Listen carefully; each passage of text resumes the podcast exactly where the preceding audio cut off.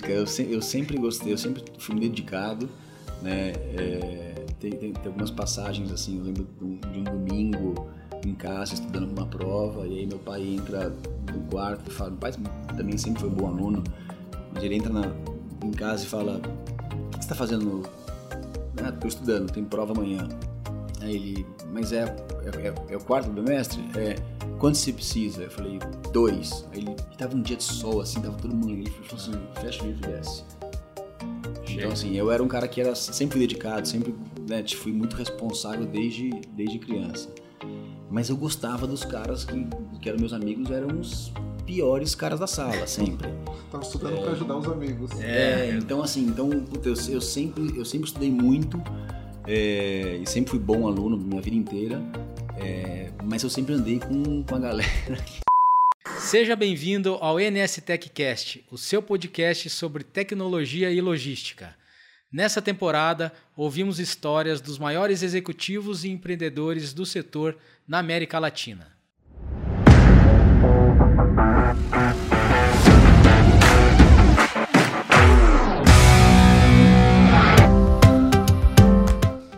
Bom, sejam bem-vindos aí ao episódio do NS TechCast, nosso espaço para falar de logística, carreira e para falar de profissionais que inspiram aí a vida de outros profissionais no setor de logística. É, eu sou Marco Guapo, editor da Mundo Logística.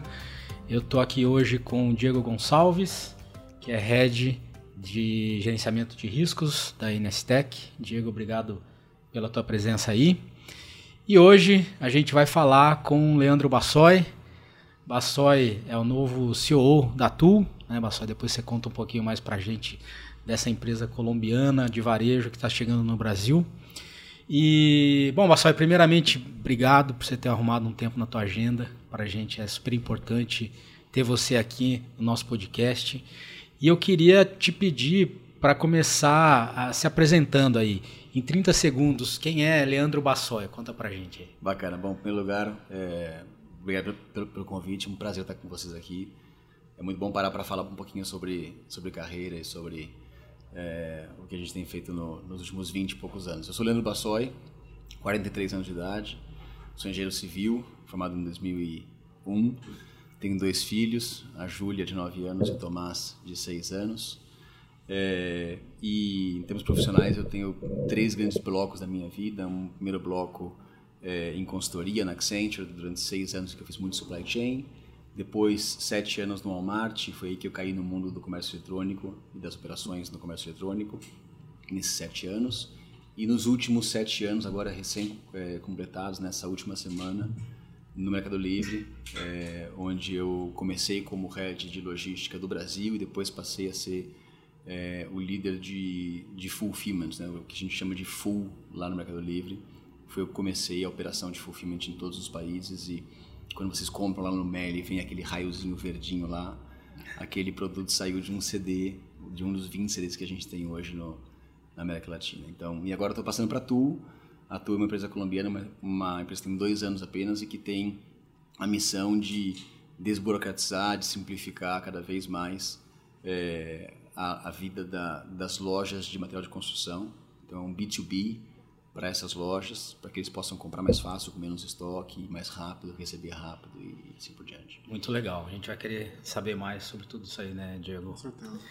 E aí, enfim, para a gente começar, é, eu queria entender um pouco aqui, e, e, buscando lá de quando você era criança, né? É, o que, que você queria fazer quando você crescesse, né? Você já pensava assim, ah, vou trabalhar com logística. Como é que era isso para você? Como é que foi a tua formação? É, eu queria jogar, ser, queria jogar bola, na verdade. Eu queria ser jogador de futebol. Acho que todo mundo teve essa fase. Eu sou louco por futebol e joguei muito tempo futebol, mas quando eu fui fazer os primeiros testes na minha vida, eu percebi que era outro nível, que eu não tinha chance, que eu ia ter que estudar de verdade. É, então eu tive uma fase aí de, de falar, cara, não, eu, eu, quero jogar bola, era um sonho, mas, mas assim, era, era outro nível, fiz alguns testes não, não tinha jeito. Então eu falei, vou ter que estudar, e eu sempre fui um cara analítico, sempre gostei de, de exatas, então era, era inevitável que eu fosse cair no mundo da, da, da engenharia é, ou alguma ciência exata. Uh, e aí eu acho que a logística ela começou a aparecer na minha vida ao longo da minha ao longo da faculdade. Eu, eu, eu, eu, não estudei nada específico para logística.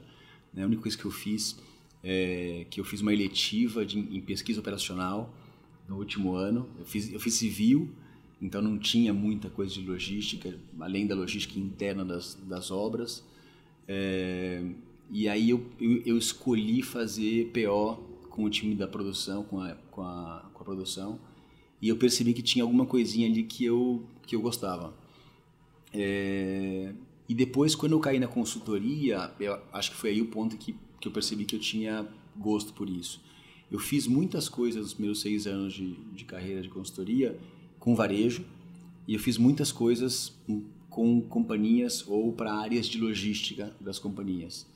É, e foi justamente aí que veio a combinação que eu, que eu gosto hoje, né? que é logística para o varejo ou logística para comércio eletrônico. Então, é, nesses, nesses primeiros seis anos eu fazia alguma, algumas coisas de varejo, algumas coisas de logística, algumas vezes eu fiz projetos de logística em empresas de varejo e aí eu percebi que tinha um, que tinha um fit com, com o que eu gostava e começou aí um pouco a minha intenção de de seguir nesse, nesse caminho. É, você fez engenharia civil, né? Essa tua formação. Civil. Isso. É. E aí, mas assim, já existe lá quando você começou, não faz tanto tempo assim, você é um cara super novo, né? Mas já existia essa noção de logística, de operações. É, como é que era isso lá quando você começou, depois que você saiu da faculdade?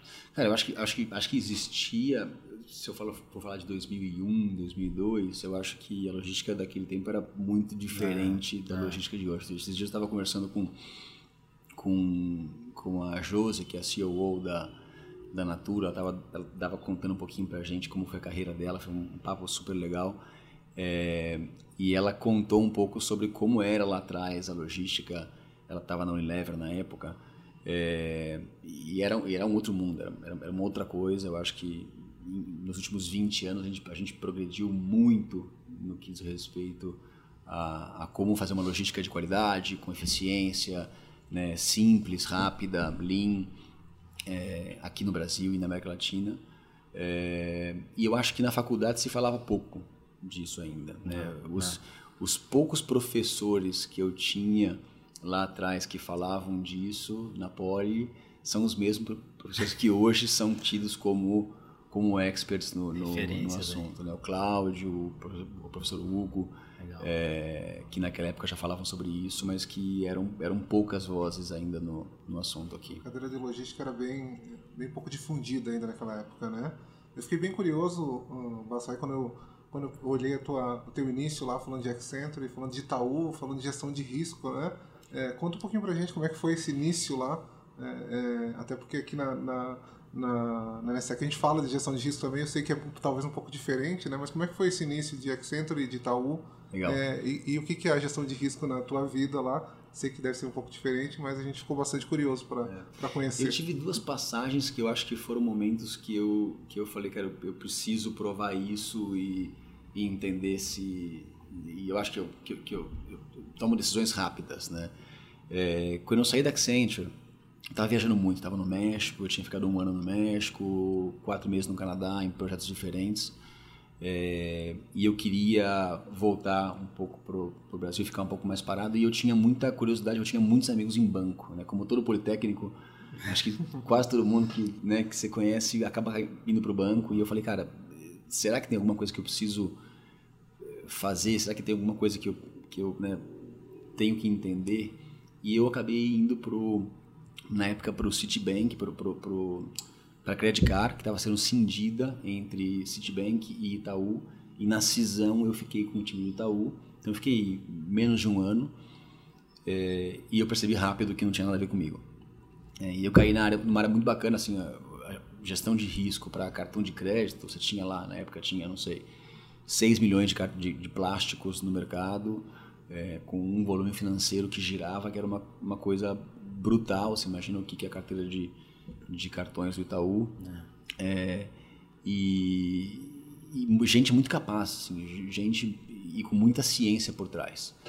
Mas o ritmo das coisas que eu fazia lá não era um ritmo que eu queria, porque a minha vida lá era é, pensar numa nova estratégia para aquela carteira de, de cartões, seja qual fosse a carteira de cartões, é, escolher 5% da base, mudar as regras para esse 5% da base, esperar 12 meses para ver se, essa, se os resultados iam ser melhores do que os 95% da base, para em 12 meses depois falar se aquela minha estratégia tinha sido campeão não versus a, a principal. Então, assim, falei, cara, 12 meses não, cara. Eu, eu vim de consultoria em que a gente fazia as coisas pro final de semana. E no varejo, no varejo é tudo pro domingo, porque o domingo é o dia que mais vende. Então, assim, cara, não, não dá, 12 Imagina. meses não dá. Então, é, mas aí não é nada contra né, gestão de risco de cartões. É, é, muito mais o meu estilo de como eu gosto de tomar decisões e ver as coisas acontecerem. E logística é isso, no final das contas.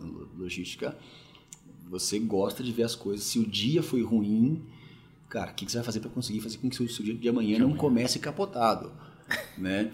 É, então, é, quando tudo sai direito, é maravilha, mas tem os seus dias ruins também né, claro, nas, nas claro. operações. Eu, e, queira ou não, tem uma coisa que corre no seu sangue, que é o bichinho da logística quando te pica, é, parece que não né, que você não consegue mais fugir dele.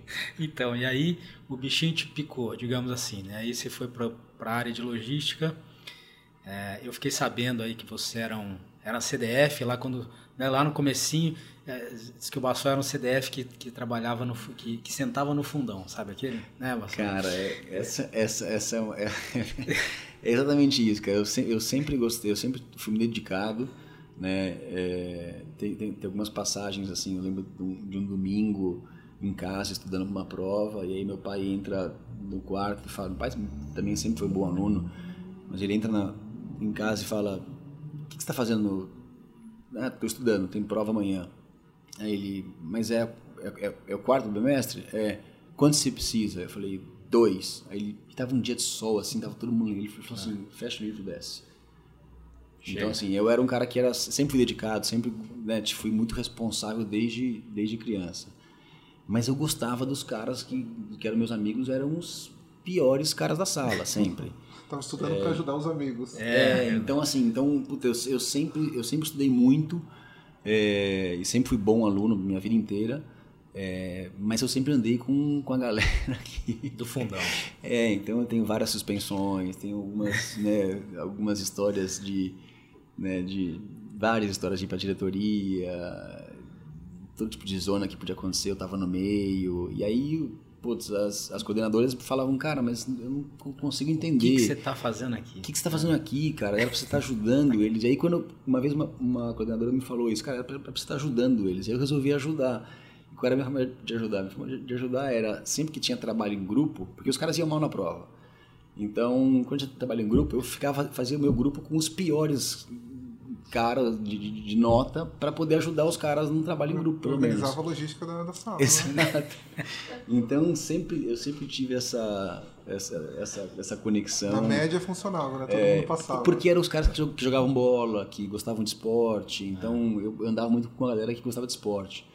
E, e eu conseguia conciliar as duas coisas, mas eles nem tanto. Né? Tanto que até é. hoje eu tenho os meus amigos dessa época ainda e eles... Não estão no Meli. É, eles não estão Mas eles, é, eles falam, pô, você me ajudou bastante. Até, até na faculdade tem uns caras que quando se formaram. É, eu, não, eu não era um grande aluno na faculdade, porque na Poli passar com cinco, com cinco é, já é um, uma boa, um, um, bom feito.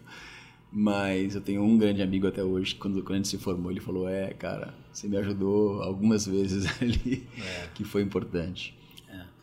Ô Bassó, e aí, e aí quando você entrou né, mais para essa área de operações, de logística, e aí como um bom estudante, né, você teve que se preparar, você teve, teve alguma coisa que você teve que fazer para poder é, ter um desempenho melhor? Como é que, ou para você foi natural? Como é que foi isso? Cara, é, sim, acho, que assim, tem, tem duas coisas, algo comportamental e depois algo um pouco mais de teoria, né? Então, eu estava justamente quando eu assumi no, no, no, Walmart a posição de rede de operações para o comércio eletrônico, é, eu, eu, como todo bom ex-consultor, eu tinha um oceano de conhecimentos com 5 centímetros de profundidade. É. É, então eu tive que, que ler bastante. Então eu liguei para um professor é, que eu tinha tido de operações na, no MBA da GV. Falei, cara, me dá, me dá coisa para ler. E ele me deu alguns casos de negócio e eu me aprofundei naquilo para conseguir entender um pouco melhor. É, e aí eu comecei a ler é, bastante sobre o tema, então eu sempre tive uma, uma, uma curiosidade muito grande para ler casos de negócio. E aí no mundo do comércio eletrônico, nesse momento começou a surgir muita coisa da Amazon. Depois Alibaba, então assim, é, eu comecei a me aprofundar muito nesse sentido e sempre muito curioso de perguntar, perguntar, perguntar. E sempre olhei muito para fora, né? Essa é uma coisa que, que é importante. Eu, eu, eu, eu acho que eu olhei pouco para o mercado brasileiro, é, porque as grandes referências do comércio eletrônico para operações estavam lá fora. É, e a outra coisa que eu fiz, né, quando quando eu comecei a tocar a operação, foi, cara, eu, eu perguntei muito para as pessoas que estavam no meu time, cara, o que elas achavam que elas tinham que fazer, o que a gente tinha que fazer. Então eu sempre fui muito aberto a, a escutar, hum. mas também com um senso crítico de, de não aceitar necessariamente tudo que a pessoa está falando. Né? E sempre, e sempre é muito simples, né? Por quê, por quê, por quê?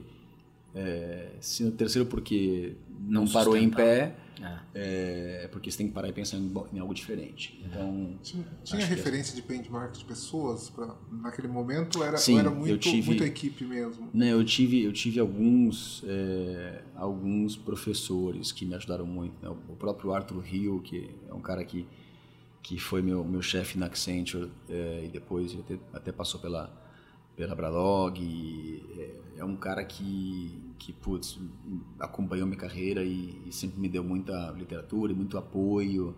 É, e depois, quando eu comecei a fazer palestra, ele, ele sentou em algum, alguns dos públicos né, e eu via claramente que ele cara tava, tava feliz por ter visto aquele garoto que tinha lá em 2002 ah. feito junto com ele a malha da, da logística da, da Ambev para São Paulo e para o Rio, que era um analista que, putz, estava começando a aprender algumas coisas ali, é, ter dado alguns passos na carreira. Né? Então, o Arthur é um cara importante, é, o professor Hugo, o professor é, Cláudio, um pouco mais para frente, né, da, da Poli, também sempre incentivando, dando alguma, algum tipo de referência de leitura, é, me trazendo para falar para os alunos também deles algumas vezes. Então, tiveram algumas referências que eu, que eu, que eu pude seguir é, para conseguir me, me, dar um pouco mais de background, um pouco de, de teoria também. É. Porque em 2000, você entrou no Walmart em 2007. 2007. 2011 você virou diretor de e-commerce. Isso. Né?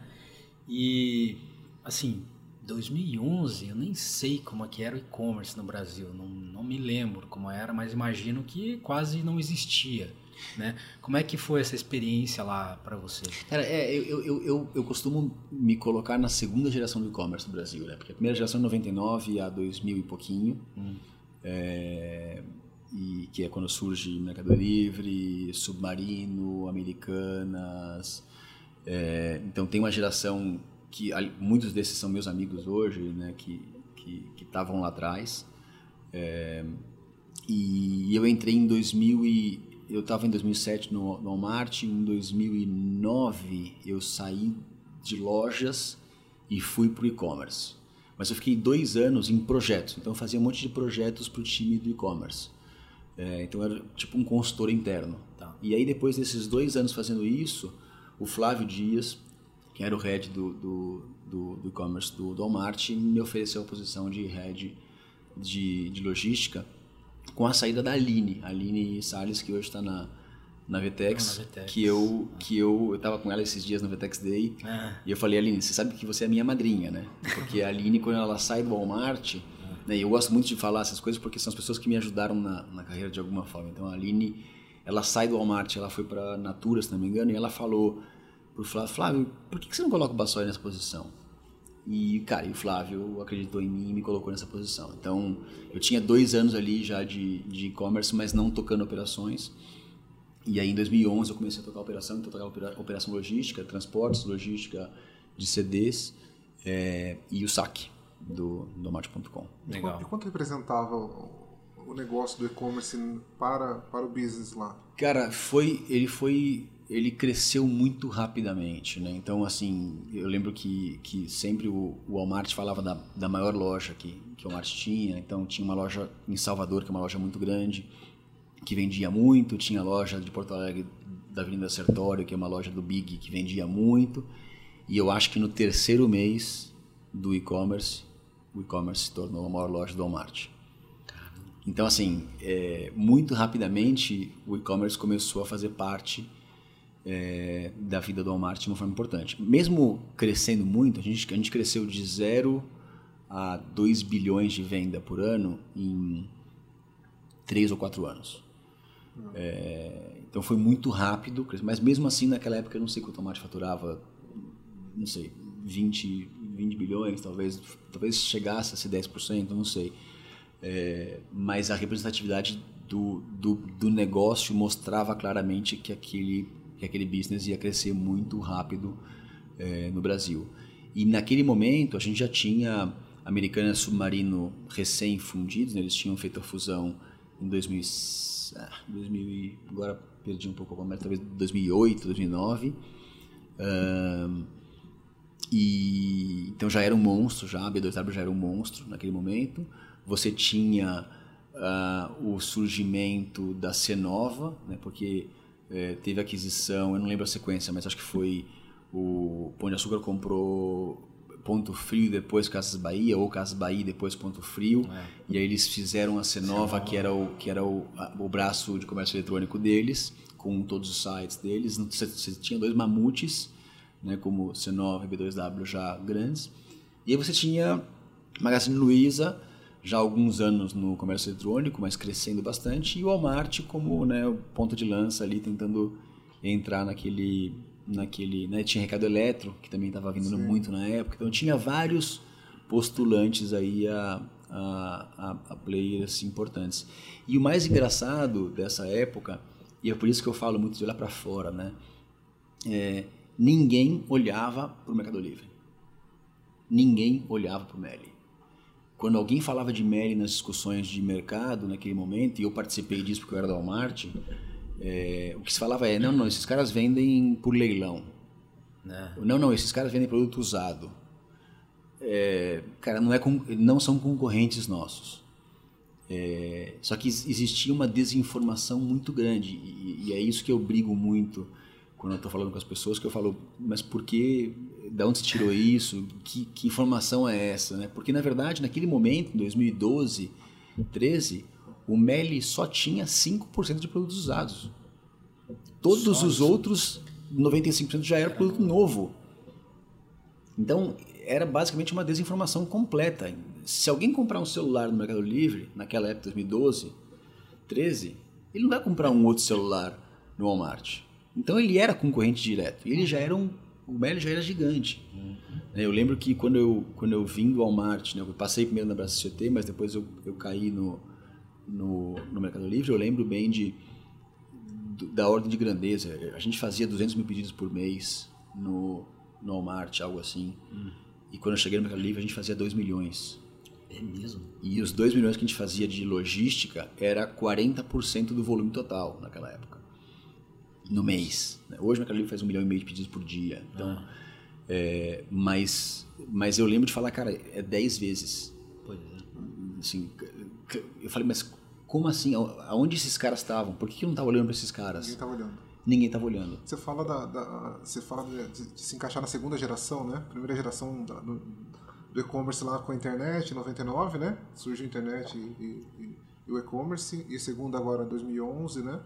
É, e o desafio da logística, de entregar todo esse boom ali. Como é que você viveu isso? Cara, eu, essa é uma ótima pergunta, porque eu entrei na logística e a gente teve o pior Natal, a pior Black Friday Natal que eu tive na minha vida foi na minha primeira, no meu primeiro ano. No Meli? No, no Walmart. No Walmart. É, 2011. A gente, cara, assim, como eu aprendi naquele Natal, pelo amor de Deus.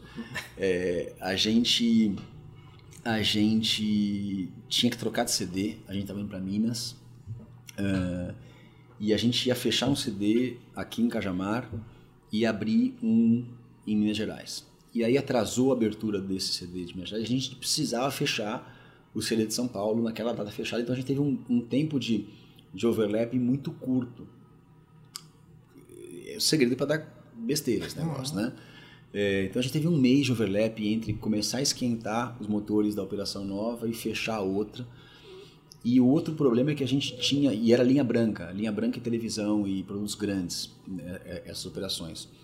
A gente tinha, sei lá, 10 mil metros quadrados aqui em São Paulo, em Cajamar, e a gente abriu um de 25 lá em Minas Gerais.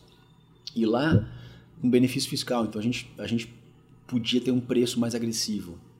Então, assim, primeira coisa que a gente descobriu, a gente vendia muito menos do que a gente podia porque a gente tinha pouco estoque. Quando colocou estoque, e baixou o preço, explodiu a venda. Então, assim, combinação bombástica para dar tudo errado. É, capotou a operação, a gente estava em Vespasiano, que é uma operação que, é, que não é no pé próximo de BH, então a gente estava pegando pessoas literalmente da roça para treiná-las para operar dentro de um CD, então curva de aprendizagem lenta. É, então assim, tudo errado, e a gente capotou e capotou feio. Mas aquele ano foi o ano que a. Pra vocês terem uma ideia, a gente terminou de resolver problemas de Natal é.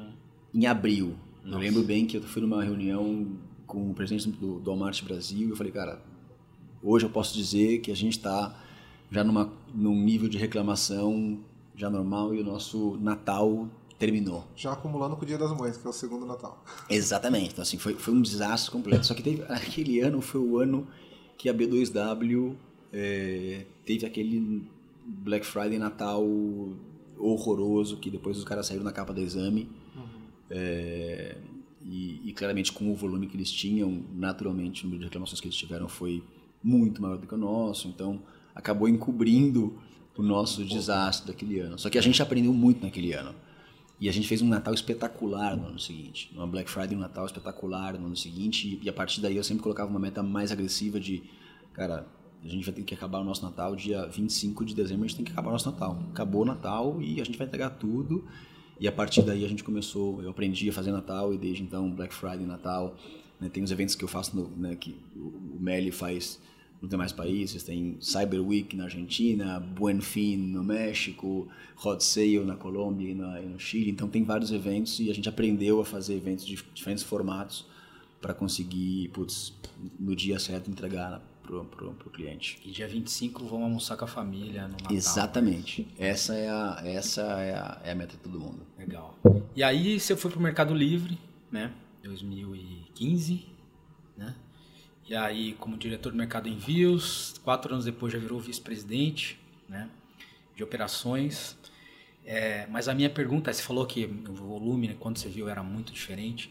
Mas naquela época vocês já tinham noção do potencial é, desse monstro que virou o Mercado Livre? Como é, como é que vocês viam naquela época o potencial do negócio? Assim? Cara, é engraçado isso, porque assim, o, o a liderança, a, a, liderança mais sênior do Mercado Livre, né, os, os, fundadores, os caras que estão desde o primeiro dia, eles sempre viram isso. É mesmo?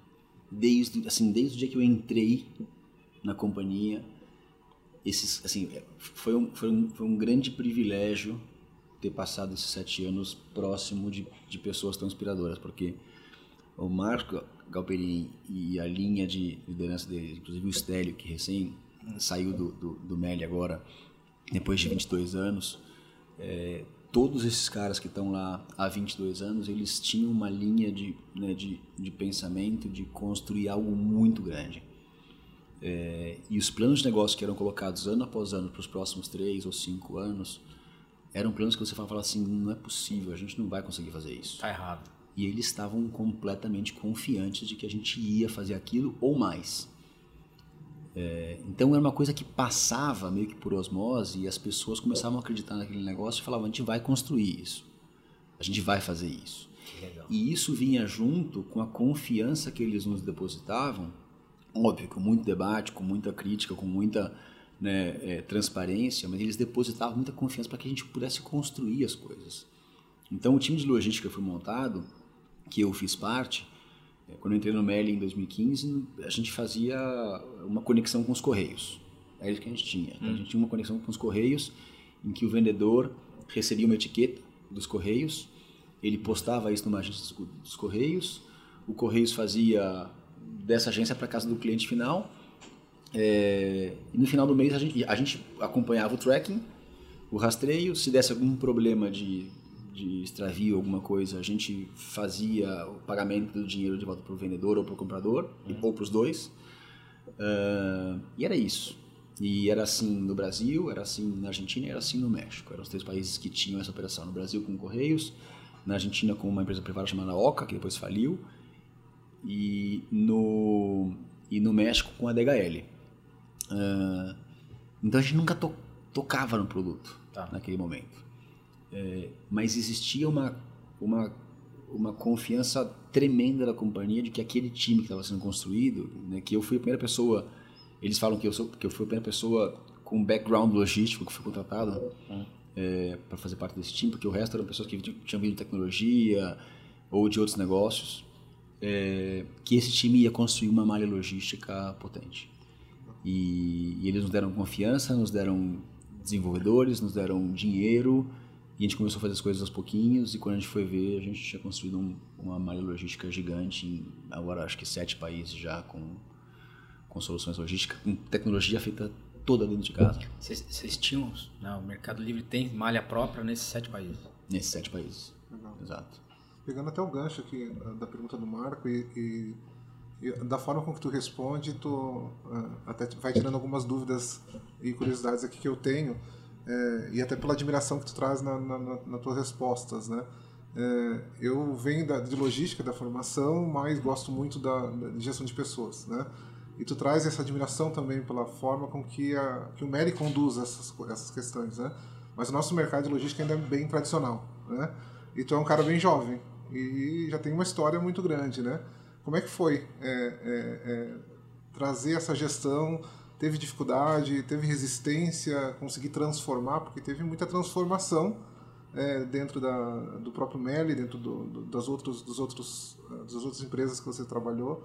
Como é que foi ser um cara jovem em cadeiras tão grandes e tão desafiadoras aí nos últimos anos? Putz, essa, essa, você falou uma coisa importante, né? O mercado logístico é muito tradicional e tem as pessoas às vezes né, fizeram aquilo por muito tempo e, e, a resistência à mudança ela existe e ela não é não é, não é pouca, né? É, e eu acho que o que eu, o que a gente aprendeu para conseguir fazer, porque a gente queria construir um negócio com uma folha em branco. Então a gente precisava construir uma coisa diferente, customizada para o Mercado Livre, e a gente acreditava que o nosso potencial estava na tecnologia. Né? Então é, o Meli sempre teve essa crença de que ele poderia construir produtos de tecnologia potentes. Né? Sempre foi a nossa, a nossa crença lá. Uh, então, o que a gente precisava era encontrar as pessoas que tivessem carreira de logística, mas que tivessem alguns, é, algumas posturas comportamentais específicas que não poderiam faltar. Então, uma delas era abertura à, à mudança, abertura a ideias novas, né? algumas características de, de empreendedor, seja ela numa empresa própria, seja ela dentro de outras empresas, como entrepreneurship, é, algumas características associadas a tentar e estar tá confortável com o erro, mas não desistir. Então, nas nossas entrevistas, a gente sempre buscou né, experiências das pessoas ou características que tivessem associadas com isso. Porque se a gente buscar só pela experiência das pessoas, nós vamos ter pessoas que não querem mudar nas coisas. Então a gente, a gente falou, cara, a gente vai ter que buscar essas pessoas, vai demorar, vai ser difícil, mas se a primeira liderança que a gente trouxer for assim, e a gente depois avaliar as pessoas pelos comportamentos delas, muito mais até do que resultados no primeiro momento, nós vamos formar uma liderança que vai buscar pessoas que, que são assim. Então, é, é essa característica de, de, de, de, quem buscar e como buscar foi essencial. E a gente acabou trazendo pessoas, e aí assim, não tem, não tem nenhum tipo de, juízo de valor, porque a gente tem pessoas de todos os tipos, é, idades, inclusive, é, etnia, qualquer tipo de, de, pessoa que pudesse se, se encaixar nessas características, está aberto à mudança, de tentar e errar e continuar tentando, e de ser uma pessoa que vai empreender, que vai tentar mudar alguma coisa, mas sempre com segurança, naturalmente. É, foram pessoas que foram trazidas para o nosso time. O ambiente foi é, tão aberto para você é, e te deu, te deu tanto conforto, assim como era uma estratégia para a contratação e para valorizar os soft skills, é, tanto quanto os hard skills da galera que estava entrando.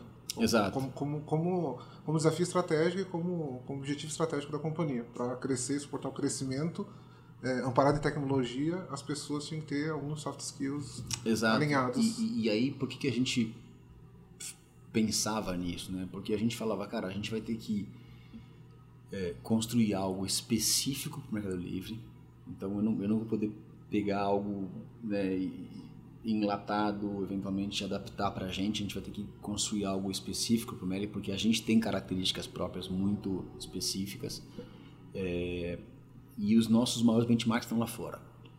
Então, eu quero gente que venha, que tenha uma cabeça aberta para olhar para o que está fazendo a China, para o que está fazendo os Estados Unidos, para o que está fazendo a Europa, é, e tentar tropicalizar a ideia. Né? Então, eu tropicalizo a ideia para as características da América Latina, e esse é um outro ponto importante. É, o Brasil é, tem muito essa. A gente aprende na escola que a gente é um país sui generis. É. Né? Então a gente tem a desculpa perfeita para dizer que no Brasil é diferente. Para dizer que aqui tem que ser diferente, que tem alguma característica aqui que faz com que aquele produto, aquela tecnologia ou aquela, aquele processo no Brasil não funciona. Cara, e essa foi a minha maior briga ao longo de todos esses anos, porque eu tive que, que mostrar para todo o nosso time do Brasil, porque no meio do caminho eu virei, eu era um cara do Brasil, eu virei um cara, eu virei um cara latam, eu virei um, uma posição latam. Então, eu tinha que convencer os brasileiros, falar assim, cara, não é tão diferente assim. Tem algumas diferenças? Sim. Mas olha só, se você adaptar algumas coisas, você se encaixa ao processo padrão sem problemas. Né? Então, é, a gente tem essa questão de querer achar que a gente é diferente em tudo e a gente não é tão assim diferente em tudo. A gente consegue usar muita coisa do que é né, um processo padrão de, de, de, de mercado. É, então acho que essa, essa, essa busca por pessoas com cabeça dessa forma foi, foi essencial e eu acho que eu aprendi muito ao longo do, do tempo no, no Mercado Livre também a lidar com culturas diferentes. Então, putz, a minha primeira meu primeiro processo de aprendizagem a lidar com, com a cultura argentina foi foi super importante e até traumático em algum momento. É, hoje eles brincam comigo que eu sou mais argentino do que brasileiro.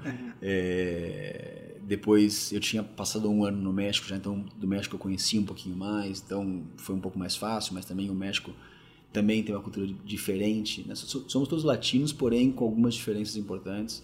Chile, Colômbia, então foi, foi um processo super rico de tentar conseguir entender como é que você toca as pessoas, né? É, como é que você motiva as pessoas que têm backgrounds e culturas diferentes é, para que ela se sinta motivada a construir algo, né, tanto para a empresa quanto para ela própria, quanto para a liderança da, da, da empresa. É, teve um ponto que você falou que eu achei interessante, que é que é estar tá confortável com o erro, né? Isso é muito uma uma cultura de startup, né? Ou seja, vamos fazer, a gente sabe que vai errar, a gente corrige e a vida continua, né? É, isso para você sempre foi muito confortável. Acho que isso é, te direcionou muito no, no, Mercado Livre, onde você encontrou um ambiente também para fazer isso, né? É, foi isso mesmo ou como é que foi? Eu acho que eu tive que aprender a errar, é, porque né, esse meu passado de, de ser muito estudioso e de sempre levar a vida muito responsável e tudo mais, é, eu sempre tive um pouco de eu, eu, eu, sempre me frustrei muito com os meus com os meus erros né? É, e foi um processo de aprendizado é, evolutivo. Então no começo eu comecei eu, eu, tive que aprender e isso foi acho que no Walmart. Porque eu, tive uma fase muito importante de, de consultor mas o consultor no fundo, no fundo ele está ajudando alguém a fazer alguma coisa. Não. É, você não está liderando você, você não está tocando uma área com, com os, os, KPIs seus, né? Por mais que você fique um tempo numa empresa e, e mude alguma coisa, no fundo, no fundo tem um cara ali que é o dono do negócio. É, e eu passei um tempo no Walmart sendo um cara de projetos, que eram bacanas, eram importantes, mas eu não tocava o um negócio. Quando eu passei a tocar negócio, é, eu tive que aprender a lidar com erros. E eu tive que aprender a entender como é que eu faço para gerenciar pessoas que cometem erros. É, quando é que esse erro é um erro que a gente tem que entender que é um erro que foi uma tentativa correta e, e, e de boa intenção, é, quando aquilo foi irresponsável, quando aquilo deveria ter sido compartilhado com mais gente, é, para entender como é que você julga cada situação e, e, como é que você também é responsável pelos erros do seu time. Né? Então, isso eu aprendi muito rápido. Eu sou responsável pelo erro do meu time. Então, eu não, eu não, eu não posso, né? É erro do meu time? É, é meu erro. Não, não dá pra gente se esquivar disso e querer apontar o dedo. Então, essa construção da, da, da confiança, ela, ela, ela, precisa muito dessa, dessa relação de, sabe, tamo junto. A gente ganha junto e a gente perde junto, porque senão é, as pessoas não trabalham mais para você. Não, é, é uma, uma gestão muito, é, muito jovem que você traz e, e, muito conectada à tecnologia e à gestão de pessoas, né? Porque você coloca isso como prioridade, é, isso impulsiona o negócio, né? É. E, e, e, o mérito, pelo que você coloca, traz isso em um, em um momento é, bem antecipado, né? Hoje está mais comum falar de você olhar para as competências humanas, não só para as competências técnicas, né? Mas há seis anos atrás isso não era, não estava tão comum é, as empresas estarem olhando para esse Exato. desta forma naquele momento, né? Então Exato. acho que isso teve um, teve um processo importante no, no, no, Mercado Livre em 2016, eu acho, em que o Mercado Livre escreveu a cultura, colocou num papel a cultura. Então eles eles pegaram um time que tinha 15, 16 anos de ML, sentaram os caras em vários workshops e falaram assim, cara, vocês têm um papel aqui de de escrever como a gente é, como a gente se comporta, quais são os nossos valores culturais. E esse time, junto com uma consultoria externa, escreveu os valores né, culturais. E esses valores culturais, eles, eles servem não só para colocar na parede, eles servem para você ser avaliado. Né? Então, ele faz todo o processo de, de gestão de pessoas. Então, desde a hora que você entrevista uma pessoa, você está avaliando quais são as características que se conectam com os nossos valores culturais. Então, tem uma, uma lá que é Empreendemos Assumindo Riscos. É, cara, que tipos de situações essa pessoa mostrou na carreira dela que se conecta com essa nossa é, com esse nosso valor. Então você contrata as pessoas assim, você avalia talento assim, você avalia performance com esses princípios culturais e você eventualmente demite a partir desses princípios culturais. É, e você desenvolve pessoas também pensando no que no que as pessoas precisam fazer. Então quando você faz isso realmente ser algo que que é completo na vida da pessoa dentro da empresa, é, as pessoas começam a se transformar para ser um, um pouco mais parecidas com a cultura da empresa. E dentro dessa, dessa, desse valor está é, a possibilidade de errar. E ao longo do tempo, o que a gente também teve que, o que eu tive que construir com o meu time na logística, né, é o que significa poder errar. Porque um erro na logística pode custar uma vida. É isso aí. Né? Então, é, então a gente teve que fazer uma. Eu me sentei com o time de cultura do, do, do Mercado Livre e falei assim, cara, a gente precisa definir um pouco melhor o que significa isso. A gente, a gente fez uma construção né, de, de, baixar um pouco mais a definição da cultura para o nosso time de piso para dizer, cara, tudo bem testar coisas novas? Tudo bem. Em que ambiente a gente testa coisas novas? Em que situações? Em que escala? E quais são as coisas que você, gerente de um CD ou gerente de uma parte do CD, você pode tomar decisão sozinho e quais são as coisas que você tem que compartilhar com, com, com colegas. Então, vai tocar o cliente? Vai impactar o cliente? Vai, tem que compartilhar. Então, a gente começou a definir algum, algumas, alguns limites para que as pessoas pudessem entender o que, que é poder errar. Senão, tudo você justifica como ah, cultura. tentei algo diferente na cultura. É. Não, não é assim. Então, teve um caminho que, que, que, foi construído ao longo dos anos e que não foi tão simples assim. Hoje parece que. Mas teve muito trabalho de sentar e pensar e discutir e falar de situações que aconteceram com o time de cultura para a gente poder reconstruir algumas linhas e, e baixar isso pro, pro, pro piso operacional. E depois tem todo um trabalho, né? Quando a gente fez isso, a gente já tinha, sei lá, 12, 15 CDs em cinco países. Como é que você faz para poder é. baixar isso para os nossos para os nossos é, operadores. Putz, tem todo um trabalho para conseguir desdobrar desenvolver isso, né? desdobrar isso. É. Bassó, e aí, enfim, Bassói, vice-presidente de operações do Mercado Livre. Acho que você sabe o tamanho disso, né? É, e aí o Bassói decide mudar. Enfim, saiu, foi para indo agora para Tu, né? Eu queria entender assim, como é que foi essa decisão para você, né? Deve ter sido, você deve ter perdido algumas horas, perdido não, né? Mas enfim, gasto algumas horas aí pensando sobre isso, né? Mas como é que foi essa decisão para você? É, e conta pra gente também um pouco da Tu, enfim, do Legal. que você puder compartilhar. Bom, vamos lá. É, foi uma decisão muito difícil, porque é, depois de sete anos, né, assim, depois de alguns poucos anos, eu percebi que eu tinha uma conexão muito forte cultural com o Mercado Livre. Então, eu me sentia em casa, realmente.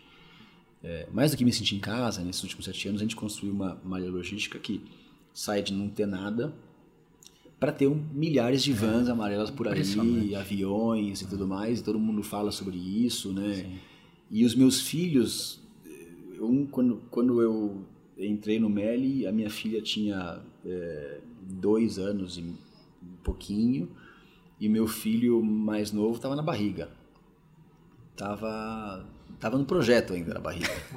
é, então eles, eles me conhecem como o papai que trabalha no Mercado Livre. Ah. É, então para eles é, é, é, uma conexão muito forte isso para eles. Então eu tive que as primeiros que eu sentei e conversei para contar foram eles, porque Pô, os amiguinhos deles vão em casa, eles veem as vanzinhas que eu tenho lá é. e eles ficam brincando com a van. Então, assim, o, o, tio Leandro trabalha no Mercado Livre, ele faz entrega e não sei o que lá. E, então, tem um negócio assim que né, as mães dos meus dos, dos amiguinhos da escola falam: pô, Lê, é, meu filho sempre fala que quando ele vê uma van no Mercado Livre, ele fala que deve ser o tio Lê tá entregando, entregando os pacotes lá pra gente na rua e tudo mais. Então, tem uma, uma, uma história de vida que se conecta não só na, na, como eu gosto da empresa, como eu me conecto com a empresa como eu me inspiro pela liderança da empresa, é, mas também uma coisa que transitou para a vida dos meus filhos e da minha família. Então, assim, a decisão de nenhuma forma ela foi fácil, ela durou meses, para ser sincero, para se pensar. Mas ela está baseada nos mesmos princípios culturais que o Mercado Livre me ensinou. Que é. E, e, foi engraçado porque eu estava eu tava no processo de pensar, e eu gosto muito de podcast, né? Então eu estava escutando um podcast que foi gravado em Stanford com o Marcos Galperin, o Estélio e o Hernan Casar no aniversário de 20 anos de formados deles do MBA. E nesse, nesse podcast o Marcos fala uma coisa que, assim, pode ser um pouco de confirmation bias, isso que eu vou falar, mas, mas eu estava pensando se eu saía, se eu não saía, e aí eu escutei esse podcast e ele fala assim: quando você tem uma ideia que você acha que faz sentido, e você estudou e você acha que é racional e que faz sentido aquele negócio, e o mundo inteiro te falou que, que é uma besteira, é justamente nessa hora que você tem que pegar e você tem que ir atrás, atrás disso. Então eu comecei a sentir um frio na barriga de fazer algo diferente com 43 anos de idade, depois de ter tido 7 anos, estar tá muito bem estabelecido, muito bem é, conectado, acordar motivado, dormir motivado no, no mercado livre, mas eu senti um frio na barriga de fazer algo diferente com pessoas que eu também tive uma conexão nas conversas que eu, que eu falei que, que me inspiraram e com uma ideia de construir algo muito grande. E esse frio na barriga me lembrou o frio na barriga de quando me colocaram na posição para falar assim: você vai, vai ser o cara que vai fazer fulfillment no Mercado Livre. E aí eu falei, cara, o que, que eu entendo de logística de material de construção? Nada. O que, que eu entendo? Esses dias os caras estavam falando que a gente vai ter que cortar e dobrar e soldar dentro do CD. O que eu entendo de corte, dobra e solda? Nada além do que eu tinha visto nas minhas aulas, nas aulas, e nas obras que eu visitava na época da faculdade. É, nada. Cara, é isso. Eu preciso ir fazer alguma coisa que eu não entendo nada. E foi divertido porque todo mundo me falava na, nas conversas de, de, né, de, de, saída, de putz, não, não saia, não sei o que lá, babá, e falava, cara, você, você é maluco, você vai entregar cimento, vergalhão, é, prego, martelo, não faz nenhum sentido. E aí eu falei, um dia eu falei assim, mas para um pouco e pensa. As pessoas que não são do comércio eletrônico, olham pra gente e falam: esses caras são malucos. Eles pegam um pallet inteiro, transformam em caixinha em caixinha, colocam num pacote, passa uma fita e coloca num caminhão e entrega uma caixa para um cliente. Isso é uma coisa de louco, não faz nenhum sentido, não é eficiente isso. É, então, depende do ponto de vista que você olhar, para você poder se inspirar.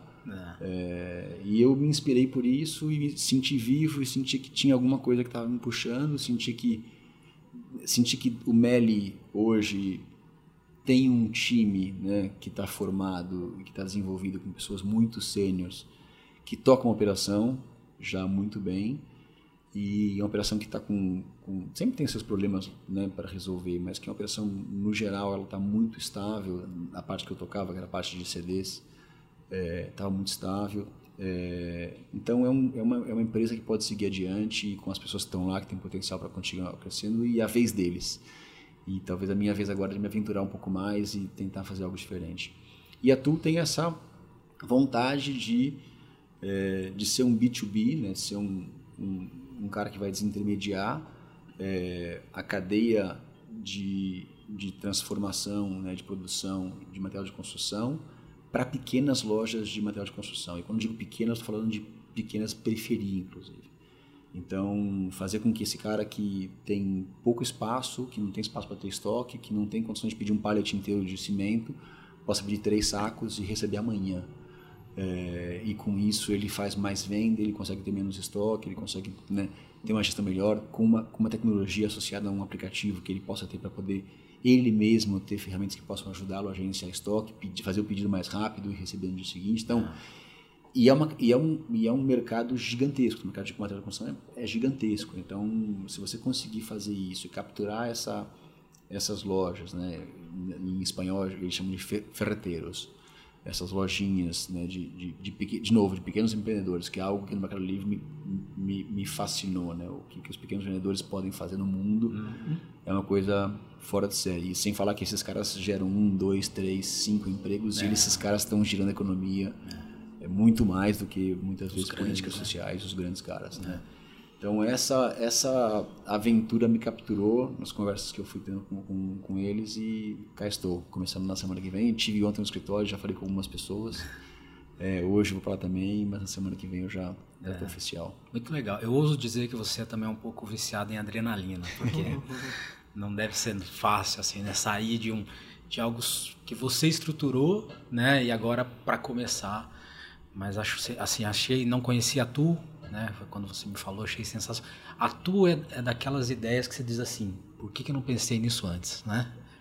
Porque é fantástico, acho que, é, enfim, te desejo muito sucesso aí. Obrigado. É, e aí eu queria falar um pouquinho sobre tecnologia que meio que já está no teu DNA. A gente sabe que o, que o Meli tem muita tecnologia, né? Vocês é, desenvolvem muita tecnologia. A Tu vem com essa pegada de startup, enfim, aí não tem como dissociar. Mas é, como é que você vê hoje o uso da tecnologia em logística? É, onde é que você acha que a gente vai parar? Como é que é isso para você? Cara, é, putz, é, eu acho que a tecnologia na logística hoje ela é, ela é, é essencial para que a gente possa ter uma cadeia logística simples, eficiente. É, e, e, muitas vezes a tecnologia, o software em si, é, bem pensado e com flexibilidades para que você faça, que você possa plugar coisas diferentes nesse software, é, te, te geram muito mais eficiência do que automação. automação é bonito de ver, a gente colocou automação agora em alguns CDs, hum. putz, é fantástico. Você chega lá e é lindo de ver, né? Pô, é. pacotinho pra cá, pacotinho pra lá, produto pra cá, touch pra cá, touch pra lá, é lindo de ver.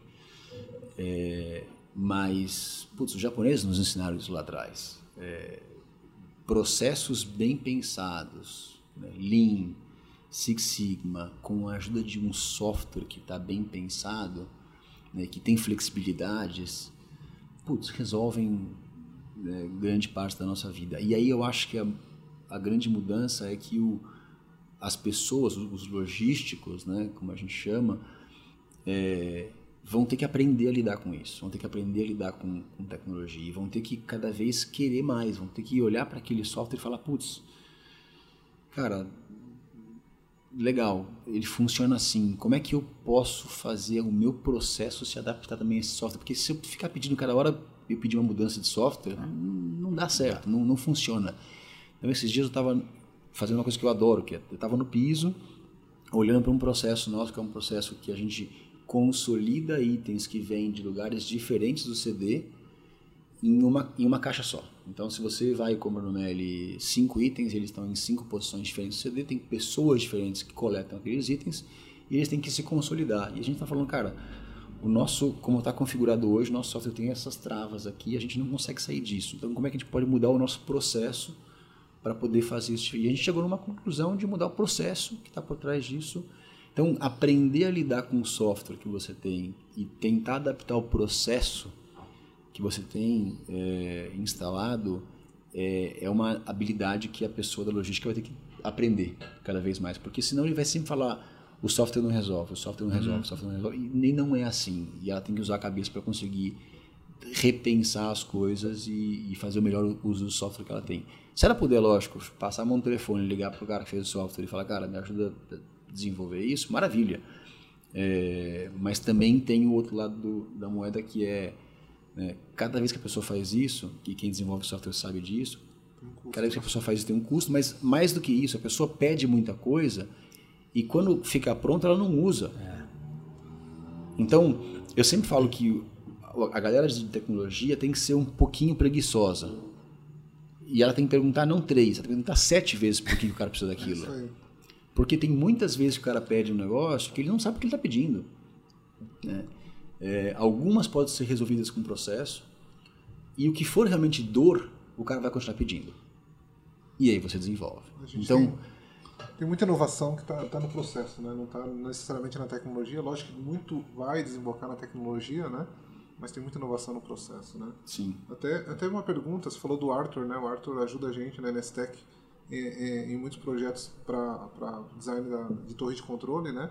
Como é que você vê... É um é, papa da, da é torre de controle. É o papa, né? Como é que você vê é, a tecnologia alinhada à torre de controle, você ir lá no MEL e tudo mais, como é que você vê esse processo funcionando? Cara, a gente a está num processo agora super interessante. A, pergunta, a gente tem uma torre de controle é, para transportes, e a gente desenvolveu né, uma a gente começou a desenvolver uma torre de controle mas a gente chamou, teve um outro nome que a gente usou que foi flow management para as operações logísticas então é, imagina o seguinte você tem uma capacidade de um CD de 500 mil itens por dia colocando um número hipotético é, e por algum motivo naquele dia hoje você começou a entrar mais pedido do que você pode processar naquele momento ou na hora a hora a gente desenvolveu uma habilidade no site em que ele tem uma certa flexibilidade, porque a gente sempre tem uma é, flexibilidade no CD de colocar mais gente para conseguir fazer mais produção, porém também não pode ser muito alto essa, essa diferença. Então, a, gente, a gente desenvolveu uma torre de controle em que a gente pode ajustar no CD qual que é o nosso cap, qual que é o nosso teto de volume por hora, por dia. É, e se ultrapassa esse cap, no site eu já começo a mostrar o dia seguinte. Né? Então eu não mostro mais para amanhã, eu mostro para depois de amanhã. Depois de amanhã. Então eu, né, essa nossa obsessão por, por dar o prazo correto para o cliente, ela chega nesse ponto. Cara, eu, se, se não vai ser amanhã, se vai ser depois de amanhã, eu tenho que falar depois de amanhã e tenho que falar rápido. Então isso pode mudar ao longo do dia no site, vocês podem ver prazos diferentes no site por conta disso. É, então a gente desenvolveu uma torre de controle associada a, ao nosso time de, de CDs, que a gente tem 20 mil pessoas hoje operando CDs hoje. E agora a gente está num processo de fusão das duas torres. A gente vê que o futuro vai ser esse, porque a torre de controle de transporte está olhando para uma coisa e a torre de controle do, do CD está olhando para outra coisa. Porém, se eu num dia específico aqui ultrapassar demais o meu volume dos CDs e eu não tiver uma conexão com o time de transportes, vai faltar carro. E se o time de transportes fechar algum tipo de volume aqui, tirar carro ou colocar carro demais de um lado e eu não produzir do lado de cá, vai sobrar carro. E carro sobrando é custo. Então, a gente está indo para um caminho agora de conseguir conectar as duas coisas. Mas, de novo, primeiro vem um processo. E a gente precisa entender o que a gente, qual é o nosso objetivo antes de fazer isso. Objetivo, depois objetivo a gente desenha processo e com isso na mão a gente começa a operar sem tecnologia. E aí a hora que a gente tiver certeza do que a gente quer, a gente pede para a tecnologia. Então o processo ele é meio, meio iterativo e ele tem que começar ou com pouquíssima tecnologia ou sem tecnologia. E aí você tem que entender quais são os problemas de verdade, porque aí você vai pedir realmente o que você precisa mesmo no seu, no seu MVP. Se não, você pede um negócio desse tamanho e usa metade. Então esse processo iterativo de aprender a, a, a trabalhar com, com o time de tecnologia, eu acho que é uma das habilidades que, o, que as pessoas de logística vão ter que desenvolver de qualquer jeito para conseguir ser bons profissionais daqui para diante. É, muito legal. Eu já desenvolvi software muito tempo na minha vida. Acho que se todo mundo fosse assim, ia ser um sonho, né, Diego? Com certeza. Porque é muito isso mesmo. Tem muita coisa que as pessoas pedem e às vezes não sabem nem porquê. Acha que é só. Co coloca um botãozinho aí na tela para mim. Essa é. do botão é sensacional. É. Quando eu quero irritar os meus, meus colegas assim, eu falo, é só um botão. É só um botão. Ou então eu falo assim, é só um if. Eu, é só um eu, if. eu encho o saco dos caras. Eu, assim, quando eu quero irritar, tem duas coisas que eu, que eu faço para irritar. Eu, essa é uma, e a outra é, é, é, pegar e falar, cara, meu, meu micro não tá funcionando. Hum e eu precisava de um suporte. São as duas coisas que eu sei que os desenvolvedores odeiam, assim, eles ficavam loucos e eu ligava, mandava um áudio para meus amigos argentinos que são de, do time de tecnologia para irritar os caras. Era, era, essas duas formas que eu irritava os caras. É, bem assim.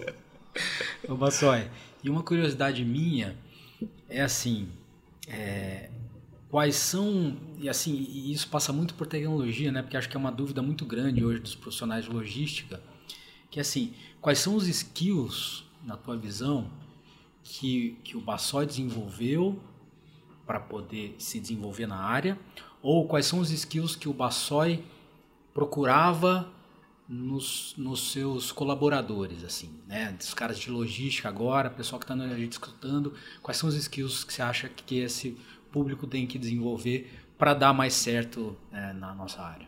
Cara, acho que não posso fugir muito das minhas raízes. Assim, uma das primeiras coisas que eu sempre procurei foi habilidades de resolver problemas é, com, com bases analíticas, né? com, com, com base em dados e fatos. Né? E, e, isso eu digo pelo, pelas minhas origens, não só de formação de engenheiro, mas também de consultor. Né? Então, é, a gente pode resolver alguma coisa, algum problema na raça hoje? Sim, mas cara, eu preciso de algum tipo de dado que possa me orientar qual norte eu vou seguir.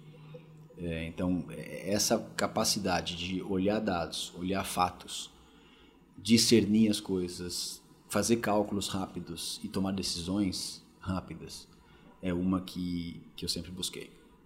Uh, dependendo da senioridade das pessoas, capacidade de comunicação.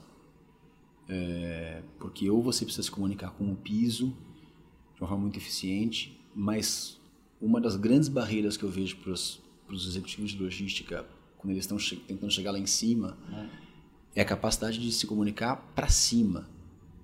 Né?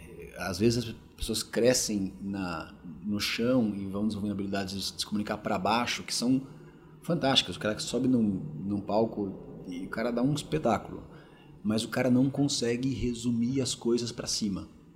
Ele não consegue se comunicar para o executivo, que é o chefe dele, que não entende bolhufa de logística. Não.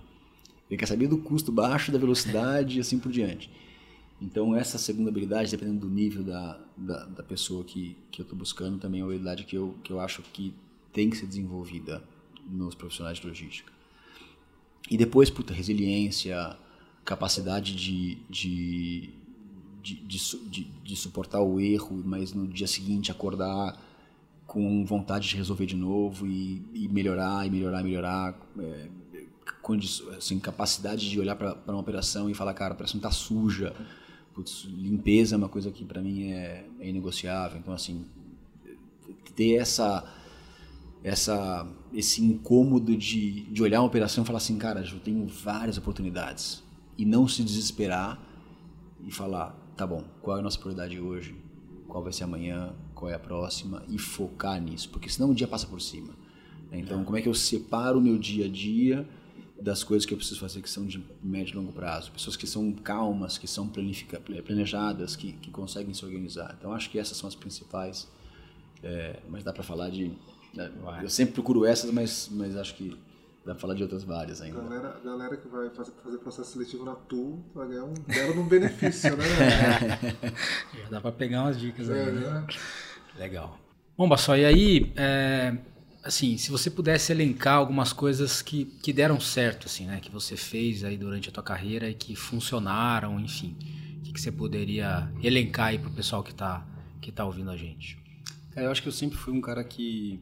É, e agora saindo do, do Mélio, eu escutei isso de muitas pessoas e, e eu acho que é uma coisa que, que me ajuda. É, eu acho que eu sou uma pessoa que escuto muito as pessoas. É, posso concordar e posso discordar, mas eu escuto e eu dou espaço para muitas pessoas falarem comigo. Então, assim, portas abertas, independente de quem for a pessoa, que nível hierárquico a pessoa tem na, na empresa. É, e eu recebi mensagens agora nesses últimos dias de todos os tipos de pessoas, mas as que mais me marcaram, algumas até assim, né, me emocionaram, é, são das pessoas que me mandavam uma mensagem de voz falando assim, putz, passou, cara, tô triste com a sua saída, mas muito obrigado, teve um dia assim, assim, assado, que você tava no CD e tal, e eu te parei, e você me dedicou 20 minutos, e talvez você nem sabe quem eu sou, mas, cara, aquelas coisas que você me falou me, me ajudaram, me marcaram. Que legal. Então, porque, cara, as empresas vão, mas as pessoas ficam, né? É, então, é. eu acho que é, saber lidar e respeitar as pessoas é algo que, que, que cara, você pode estar certo estar errado, pode dar certo ou errado aquele seu projeto, mas, cara, relacionamento com pessoas e respeito,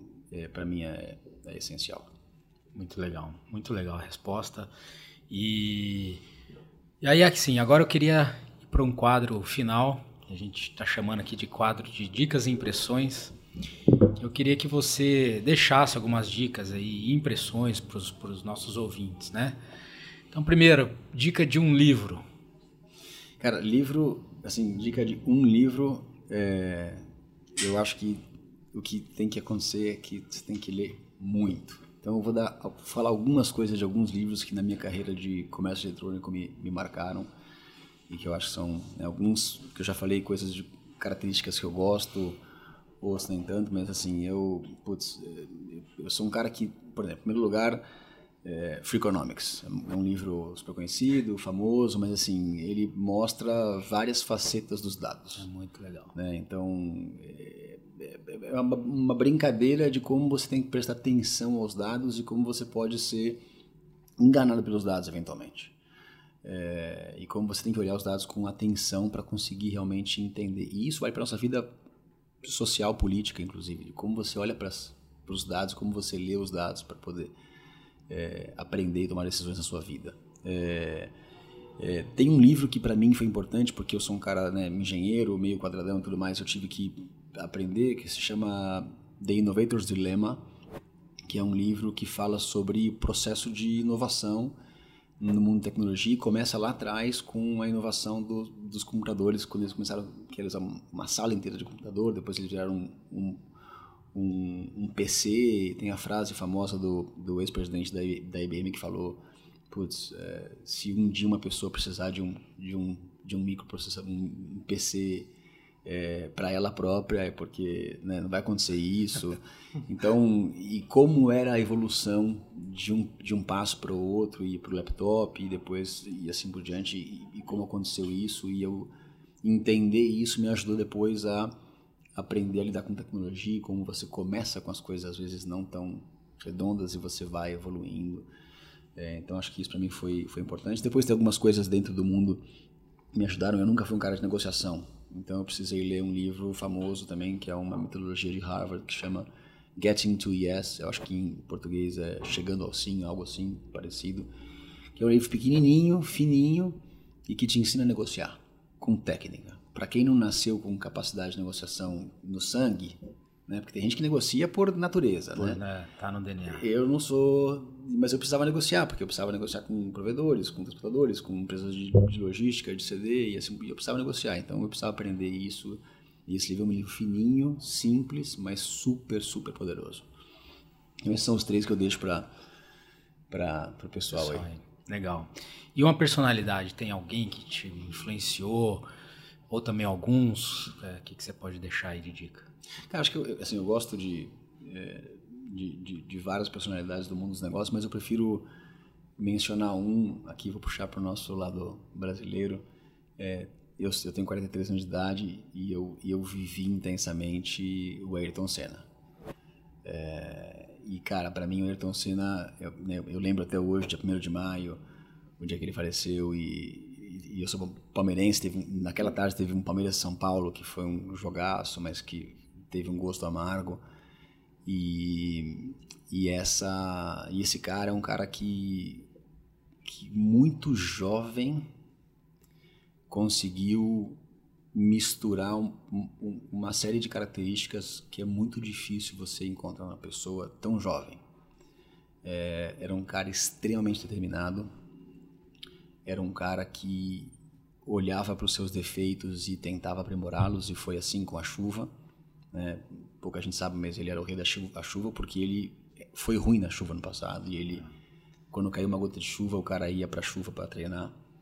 É, era um cara que muito cedo descobriu o poder do controle mental, né, e das habilidades emocionais para conseguir se tornar um- uma, uma pessoa, um, um piloto melhor.